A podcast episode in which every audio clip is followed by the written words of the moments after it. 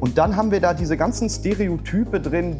Das ist wie Schwarzenegger mit Junior. Das ist aber irgendwie 30 Jahre her. Ich glaube dem Text kein Wort. Es sei ihnen erlaubt, das nicht zu mögen. Es sei ihnen nicht erlaubt, nicht zu akzeptieren, dass das ein Leistungssportler ist. Ein Autor trifft eine Entscheidung. Doch unwahr, ist doch irgendwie ein Haar herbeigezogen. Weil, genau, ich finde das aber einen Kunstgriff. Das ist unglaubhaft. Ja, die einen lesen, die anderen streiten sich darüber.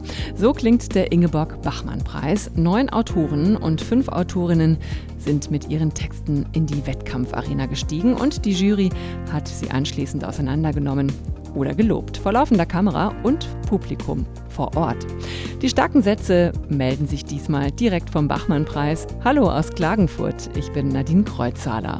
Nach zwei digitalen Corona-Jahren waren alle sehr froh, sich wieder auf die Reise an den schönen Wörthersee machen zu können.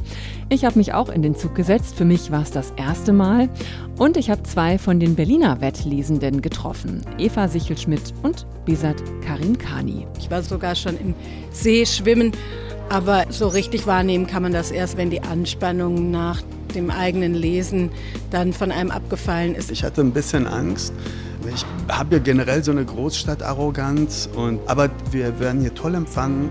Man sieht, das ist eine kleine Stadt, die dieses Projekt schon so lange am Leben hält. Wirklich, ich fühle mich sehr geehrt, hier zu sein. Mehr von den beiden und ihren Erfahrungen beim Bachmann-Wettbewerb gibt's gleich. Aber wir gucken auch in die Region die Lit Potsdam startet heute. Und am Abend ist Erik Vosnes Hansen mit seinem Roman Zum Rosa Hahn zu Gast. Starke Sätze. Der Literaturpodcast von RBB24 Inforadio. Geschichten erzählen, Literatur leben, schöne Worte, schöne Orte. Das will die Lit Potsdam leisten. Und das Literaturfestival startet heute zum ersten Mal unter der Leitung von Thomas Böhm. Sie kennen ihn vielleicht als Moderator der Literaturagenten bei Radio 1. Was hat er sich vorgenommen? Literatur in allen Darbietungsformen äh, zu präsentieren. Und so fangen wir dann eben auch am Sonntag an mit dem brandenburgischen Geschichten-Jahrmarkt, wo es Menschen gibt, die ihre Lebensgeschichte erzählen, wo es Menschen gibt, die Literatur leben. Und das ist sozusagen der, der Anfangspunkt. Äh, und da gibt es natürlich immer wieder auch Ausflüge in die Weltliteratur. Wir haben einen Abend mit äh, mit Antje Radig-Strobel. Wir haben einen Krimiabend. Also wie gesagt, ein breites Programm, wo jeder und jede, die sich für Literatur, für Geschichten interessiert, sagen kann, ach, da ist was für mich dabei. Zu Gast heute bei der Lit Potsdam ist auch Tsitsi Dangarembwa aus Simbabwe, die sich in Harare gerade vor Gericht verantworten muss. Das war hier in den starken Sätzen schon Thema vor zwei Wochen. Und heute ist die Autorin und Friedenspreisträgerin 2021 trotzdem erstmal in Potsdam. Das Literaturfestival im Hans-Otto-Theater und an anderen Orten in Potsdam ist bis zum 3. Juli zu erleben, also eine ganze Woche lang. Und was war sonst noch wichtig in der Woche in der Region? Da wurde am Mittwoch auf der Dachterrasse des Haus der Kulturen der Welt der Internationale Literaturpreis vergeben. In diesem Jahr geht er an die Spanierin Christina Morales und ihre deutsche Übersetzerin Friederike von Kriegern, und zwar für den Roman Leichte Sprache. Eine Geschichte ist das über vier Frauen mit der Diagnose geistiger Behinderung, die im gentrifizierten Barcelona zusammenfinden. Ja, zurück in Klagenfurt beim Bachmann-Preis. Der typische Sound in diesem Jahr hörte sich so an. Il mare a settembre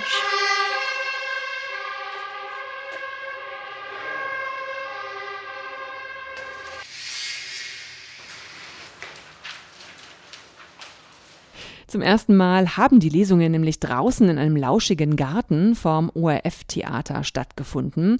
Perserteppich-Imitate lagen da, Topfpflanzen, Gräser, Schilf, Liegestühle, Bierbänke und Bücherstapel haben es gemütlich gemacht. Gleichzeitig ja, ging dann auch mal was unter beim Publikum vom Text, äh, weil gerade ein Flugzeug den Himmel drüber querte oder auch eine Sirene, eine Feuerwehrsirene, abgelenkt hat. Zum Glück hat man aber immer den Text auch zum Mitlesen vor sich liegen gehabt. Gleich fünf Autorinnen und Autoren aus Berlin waren diesmal eingeladen zum Wettlesen in Klagenfurt. Eva Sichelschmidt war gleich als zweite dran am Donnerstag und musste sich anschließend der Jury-Diskussion stellen. Wir hören mal einen Auszug. Ich finde, das ist ein wahnsinnig, wahnsinnig wichtiger und sehr gelungener Text, der sich ein sehr schwieriges Thema nimmt, und zwar das Sterben. Ich habe während des Lesens immer wieder den Eindruck gehabt, dieser Text und auch diese Person, die beschrieben wird, klingt ja seltsam hohl. Ich finde, die Unsentimentalität ist ein eine, ein großes Plus an diesem Text, weil diese Unsentimentalität dazu führt, dass man sich wirklich mit dieser Figur befasst und nicht diese, diese Mauer der Trauer errichtet wird. Die Jury übrigens hat drinnen im sterilen Fernsehstudio Platz genommen. Jury und Kandidaten waren also nicht mehr in einem Raum. Man konnte zwischen den Locations hin und her laufen und es wurde auch hin und her geschaltet, weil ja alles auch wie immer im Fernsehen und im Netz übertragen wurde. Und da können übrigens alle Lesungen und alle Jurydiskussionen auch noch nachgeguckt werden.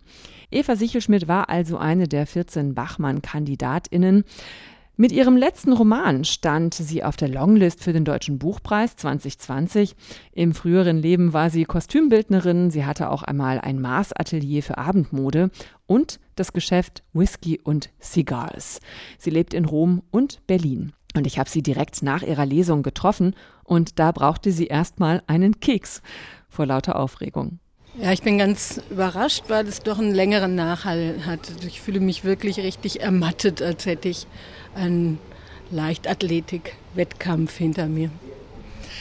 Ihr Text handelt von dem Körper einer Großmutter, die im Sterben liegt, einer alten Frau, die im Sterben liegt, die ist 103 Jahre alt. Es geht um den Tod, es geht um das Abschiednehmen, es geht um das Verschwinden einer geliebten Person und es geht auch darum, wie man sich selber damit auseinandersetzt, mit der Vergänglichkeit äh, des Körpers und den Dingen, was bleibt von einem, was bleibt vom Leben.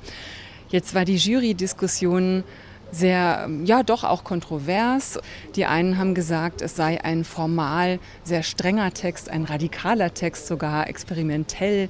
Die anderen haben gesagt, er sei eher hohl und doch etwas leer.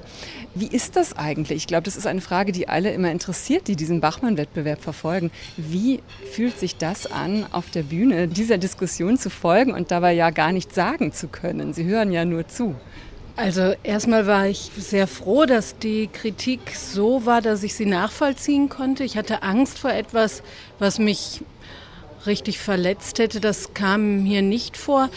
Dass der formal so gut ankam, der Text freut mich. Die Hohlheit bezog sich auf die Emotionen, habe ich also dargestellt, wie das ist, einen liebenden Menschen zu verlieren mit genügend Gefühl. Ist dieser Mensch zum Leben? Ähm, erwacht. Genau das wollte ich ambivalent halten und bin dadurch eigentlich froh, dass es sogar auch eine ordentliche Kontroverse gab, damit es auch klar ist, dass das nicht einfach ist darzustellen, wenn man jede Form von Kitsch vermeiden möchte. Jetzt hat eine der Jurorinnen gesagt, ich weiß jetzt nicht mehr genau, wer es war, es sei ein sehr positives Beispiel autofiktionalen Erzählens. Würden Sie dem zustimmen? Was daran ist autofiktional?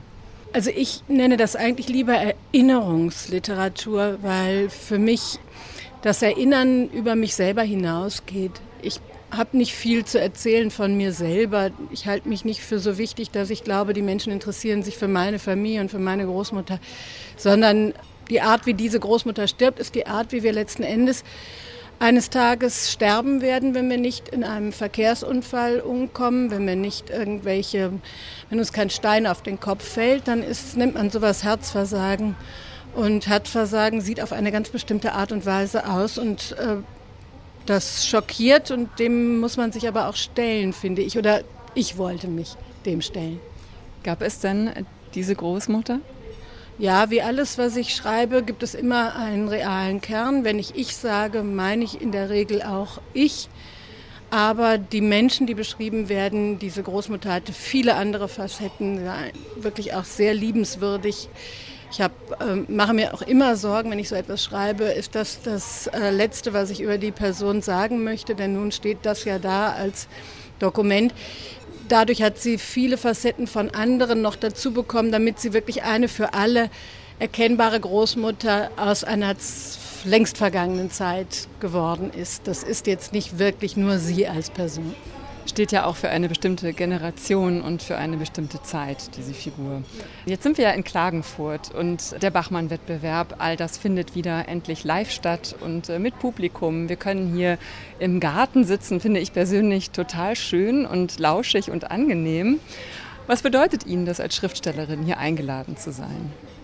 Also ich habe ja relativ spät angefangen, so zu schreiben, dass andere Menschen das lesen können. Und ich habe mich natürlich auch gefragt, geht das hier jetzt noch? Also äh, ich bin ja kein Teenager mehr. Und dann habe ich mir gedacht, doch, das ist aber etwas, was ich unbedingt erleben möchte. Und deswegen bin ich sehr glücklich. Eva Sichelschmidt. Sie war mit ihrem Text Der Körper meiner Großmutter hier beim Bachmann-Wettbewerb dabei. Jetzt geht's noch mal kurz nach Brandenburg. Da startet heute das Literaturfestival Lit Potsdam. Der norwegische Bestsellerautor Erik Fosnes Hansen feiert da heute seine Deutschlandpremiere mit seinem neuen Buch zum Rosa Hahn und zwar Open Air in der Schiffbauergasse 1 um 17 Uhr.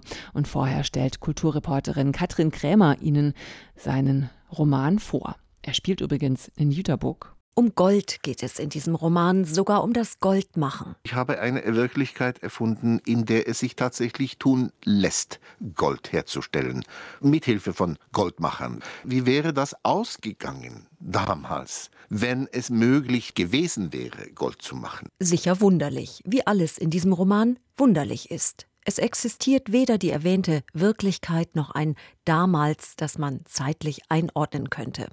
Erik Fostes Hansen hat die surreale Handlung zwar im real existierenden brandenburgischen Jüterbock angesiedelt, ansonsten ist sie aber völlig aus der Zeit gefallen und wirklich weit weg von jeglicher Realität entfernt. Kein Wunder, es war ein Traum, der Erik Fostes Hansen zu dieser absurden Geschichte inspiriert hat. Während eines Stipendienaufenthalts auf der entlegenen Insel Farö, früher Wohnsitz des schwedischen Regisseurs Ingmar Bergmann, träumte der Schriftsteller gleich in der ersten Nacht von zwei Goldmachern. Diese ganze Romanideen, die man manchmal in der Nacht träumt, die sind meistens unbrauchbar. Aber ich habe gedacht, das war doch sehr merkwürdig, sehr lustig auch. Und dann habe ich angefangen, diese erste paar Szenen zu schreiben.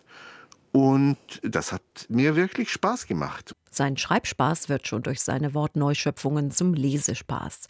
Dank der kongenialen Übersetzung von Ina Kronenberger verlieren sie nichts an Kraft und Originalität. Am Tisch saßen drei sonnengetrocknete Frauen unbestimmten Alters, mit sehnigem Körperbau und furchteinflößend aufrechter Körperhaltung und tranken mit sauertöpfischem Gesicht Folterkaffee aus Pappbechern. Folterkaffee deswegen, weil Clotilde, die überforderte Regentin von Jüterbock, schon mal aus Langeweile einen Minister so in die Mangel nimmt, also foltert, dass er dabei stirbt. Wir haben es außerdem mit sprechenden Warzen und fliegenden Stimmen zu tun. Durch den Park kam die Stimme des Onkels angeflogen, drehte eine Pirouette und ließ sich dann seelenruhig auf ihrer Schulter nieder. Clotildes Onkel bringt seiner Nichte, der ab und zu ein Fuck herausrutscht, die Grundlagen des Herumherrschens bei. Langeweile scheint dabei in der Führungsebene ein größeres Problem zu sein. Wir müssen uns lange Reden anhören, schreckliche altnordische Gedichte, uns Turnvorführungen Mittelaltergymnastinnen ansehen und uns anhören, wie anderer Leute Kinder den Ton nicht trafen. Aber das Schwerste ist, sich nicht zu langweilen, wenn man sich langweilt. Langweilen werden sich die Leser nicht, die nicht nach logischen Zusammenhängen forschen oder Sinnfragen stellen, sondern sich an Absurditäten erfreuen können. Zum Rosa Hahn ist eine Einladung in die Festhalle des Fabulierens. Wer die entsprechende Feierlaune mitbringt, wird viel Freude daran haben. Denn Erik Vosnes Hansen betrachtet das Schreiben seines Romans rückblickend durchaus als Experiment, als Versuch, sich einfach mal von konventionellen Erzählmustern zu lösen und von seiner Angewohnheit, immer alles akribisch zu recherchieren. Hier war es eigentlich einen einzigen langen Flug und das war schon ziemlich befreiend. Meine Frau hat mir gesagt, ich beobachte dich seit 15 Jahren während des Schreibens und das ist das erste Mal, wo ich gesehen habe, dass du da sitzt und lachst. Zum Rosa Hahn erinnert an die fantastischen Erzählungen von E.T.A. Hoffmann, an Boris Vian, an Edgar Allan Poe, an Bulgakows Der Meister und Margarita. Es gibt Verschwörungen, Umsturzpläne und grausame Morde. Es geht ziemlich düster und dystopisch zu.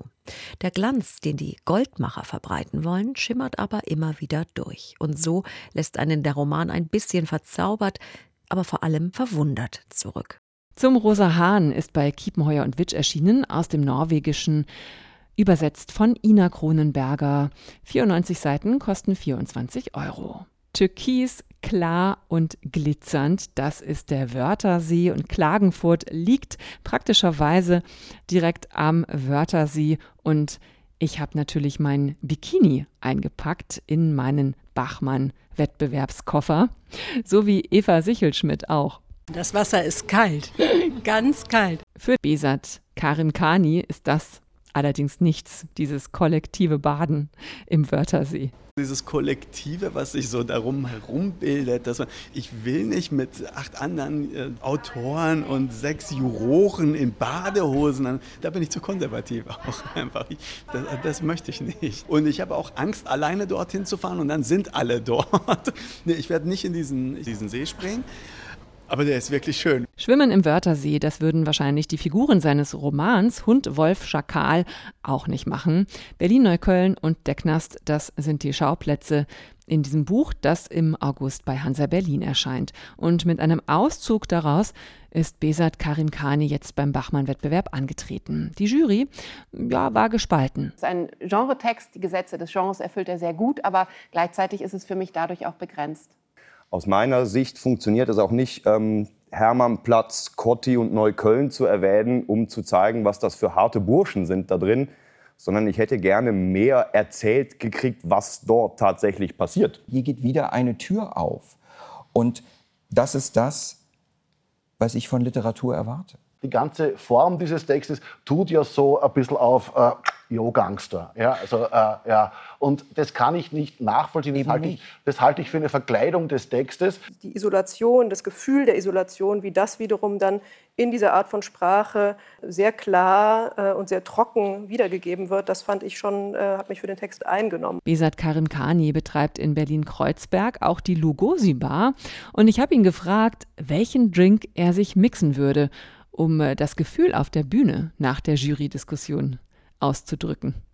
Also wenn ich jetzt einen Drink entwerfen müsste für die Kritik, dann würde das eine Bloody Mary-Variation sein. Äh, für mein Gefühl da oben wäre das so überraschend wässerig. Also äh, das wäre so ein Wodka mit sehr viel Wasser. Ich habe tatsächlich nicht besonders viel gefühlt. Also wenn man sowas macht, wie einen Roman zu schreiben oder eine Platte aufzunehmen oder so, dann muss man davon ausgehen, dass es nicht jedem gefällt. Und daher war ich da sehr gefasst. Also für mich war das total okay. Das wurde ja kontrovers besprochen und ich fand jetzt so, das, was halt an Negativem äh, gesagt wurde, wurde auch so ein bisschen widerlegt im Gespräch. So am Ende gewann das Gute. Du hast einen Text vorgelesen, der mitten reinführt in einen, äh, in den Knastalltag. Es ist ein sehr ähm, harter Text und es ist ein Auszug aus einem Roman, aus dem ersten Roman von dir, der im August erscheint. Es ist die Geschichte zweier Brüder, die aus einem intellektuellen Haus fliehen. Der Vater verliert sich hier in Erwartung auf den Tod oder der, der sitzt das Leben nur noch ab und zwei Brüdern, von dem der erste, der jetzt halt im, im Gefängnis landet, eigentlich die Figur ist, die auf, die auf sein Umfeld reagiert. Das heißt, er lernt schnell, er adaptiert, er hat ein Feingefühl, das er aber auch abstellen kann. Der hat natürlich auch ein großes Gewaltpotenzial. Und dann gibt es halt den zweiten Bruder, der zumindest eine bürgerliche Fassade hinbekommt und der wahrscheinlich für den meisten Leser der Sympathieträger ist. Gleichzeitig ist er aber für mich die tragische Figur, weil er nicht reagiert auf sein Umfeld. Gleichzeitig hat er nicht den Willen, etwas zu verändern. Du betreibst ja eine Bar in Berlin-Kreuzberg. Ähm, wann kommst du zum Schreiben? Muss ich mir das so vorstellen, nachts äh, am Tresen, äh, tagsüber am Schreibtisch? Also wenn ich jetzt erzählen müsste, was ich noch alles mache neben der Bar, würde man glauben, ich wäre ein Insekt, äh, weil ich dann halt gar nicht schlafe. Es findet sich, es findet sich die Zeit. Ich bin nicht dieser routinierte morgens 9 to 5 Autor. Gleichzeitig ist die Bar für mich aber auch nicht so viel Arbeit, weil ich da wenig selbst stehe. Das ist ganz im Gegenteil. Ich habe halt die Möglichkeit, meinen Lebensunterhalt zu verdienen mit relativ wenig intellektueller Auseinandersetzung. Die Arbeit an der Bar ist ja dann doch auch so ein bisschen beschränkt. Und also manchmal entstehen Texte oder Teile dieses Textes in einem eher so berauschten Zustand, auch mal morgens um fünf. Aber oft ist es tatsächlich auch ich muss mich da jetzt dran setzen und diesen Text lektorieren. Ich habe ja allein 14 Monate. Das vermeintlich fertige Buch haben wir ja nochmal lektoriert. Also es ist, äh, der ist wirklich bearbeitet worden. Und das kannst du dann halt nicht äh, um 5 Uhr morgens machen. Da musst du dich schon mit voller Frische hinsetzen. Wie lange hat es denn gedauert, von, sagen wir mal, dass du angefangen hast zu schreiben, bis jetzt so dein Buch wirklich dann in den Regalen der Buchhandlungen stehen wird? 38 Jahre, ich weiß es nicht. Ich will auch nicht dieses Bild bemühen des schon immer geschrieben Habenden. Aber äh, mein Vater ist ein Autor, der ist nicht ganz unbekannt im Iran und ich bin so halt immer schon ein Freund des Wortes gewesen, auch mit einer Hassliebe dazu. Ich habe mich lange geweigert zu schreiben. Und dann ging es nicht und der lag auch tatsächlich äh, über Jahre in der Schublade. Dann gab es eine Kränkung, die mich dazu bewogen hat, das doch zu machen. Und ab da waren es drei Jahre und dann nochmal 14 Monate Lektorat. Da möchte ich jetzt natürlich mehr darüber wissen, über, die über diese Kränkung. Ja, jetzt muss ich nur überlegen, ob ich dazu was sagen muss. Wenn du darüber reden möchtest, natürlich. Es ist eine Mischung gewesen aus einem bei mir auch einfach angelegt eines Minderwertigkeitskomplex, eines Gefühls des, ähm, wenn du meine Hautfarbe hast, wenn du meinen Background hast, wenn du hierher gekommen bist als Flüchtling und halt im Prekariat aufwächst, dann unterstellt man dir eine fehlende Bildung, eine mindere Intelligenz.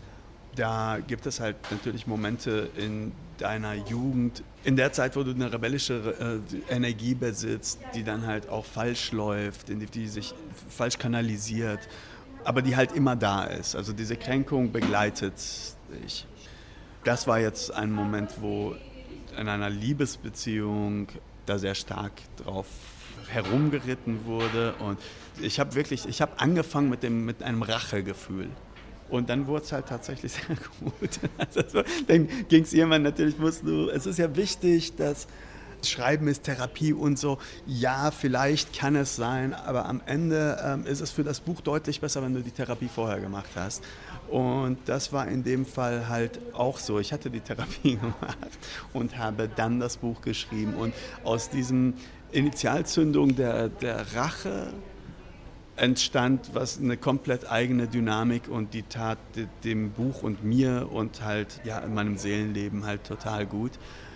Meiner damaligen Beziehung dann nicht. das war vielleicht aber dann auch nicht die richtige Beziehung. Das war definitiv nicht die richtige Beziehung. Besat Karim Kani, die Bachmann-Tage bei den deutschsprachigen Tagen der Literatur in Klagenfurt. Ja, das ist ein Spektakel. Die einen empfinden es als würdelos schon seit dieser Wettbewerb 1977 gegründet wurde.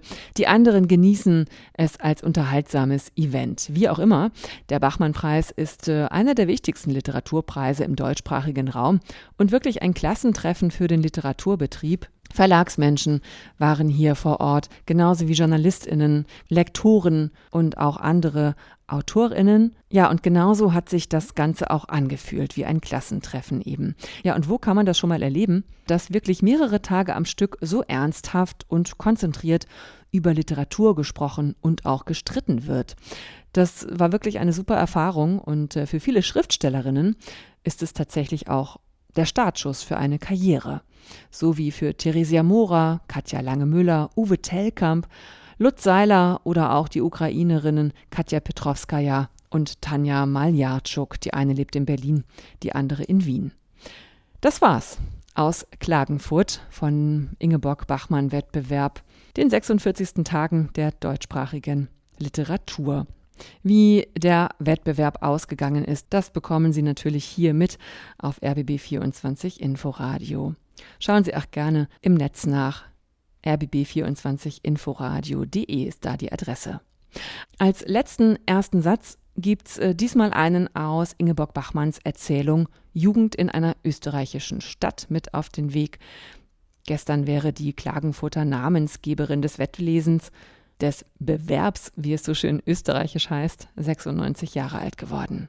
Und so geht er, der erste Satz. An schönen Oktobertagen kann man von der Radetzky-Straße kommend neben dem Stadttheater eine Baumgruppe in der Sonne sehen. Ich bin Nadine Kreuzhaler. Tschüss und bleiben Sie stark. Starke Sätze. Der Literaturpodcast von RBB24 Inforadio. Wir lieben das Warum.